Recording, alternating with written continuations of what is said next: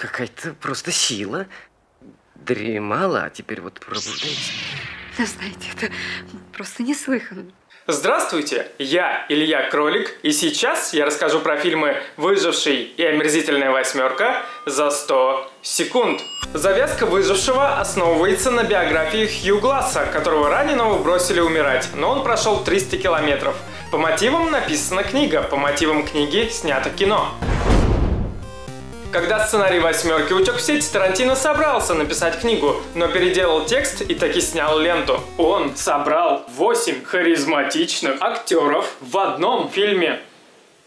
Да!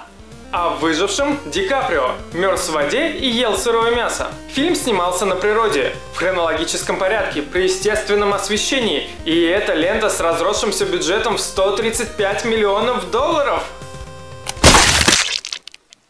Тарантино. Какой? Снято широкоугольным объективом на цифровую камеру, чтобы не было никаких провалов.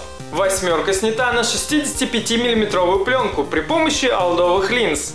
После двух часов нескончаемой крутой болтовни вскрывают карты и людей, но фильм далеко не заканчивается. По мне, Гамбит не очень удачный. В «Выжившем» же никакой интриги, и фильм Иньериту не был бы столь невероятен без оператора Любецки. Как у Тарантино получилось бы другое кино без музыки Эннио Марикони, например, трека, написанного для нечто. Омерзительная восьмерка – это звание всех картин Квентина. Бешеными псами он ее начал и, по сути, закруглил. Выживший – звание тех из съемочной группы, кто дожил до финала съемок. Оба фильма уникальны и этим похожи. Кровавые, спираченные, длятся по три часа. Действительно режиссерские проекты. Не трехмеренные, не стандартные, не модные – и потому такие желанные. Но лучший из них, конечно же,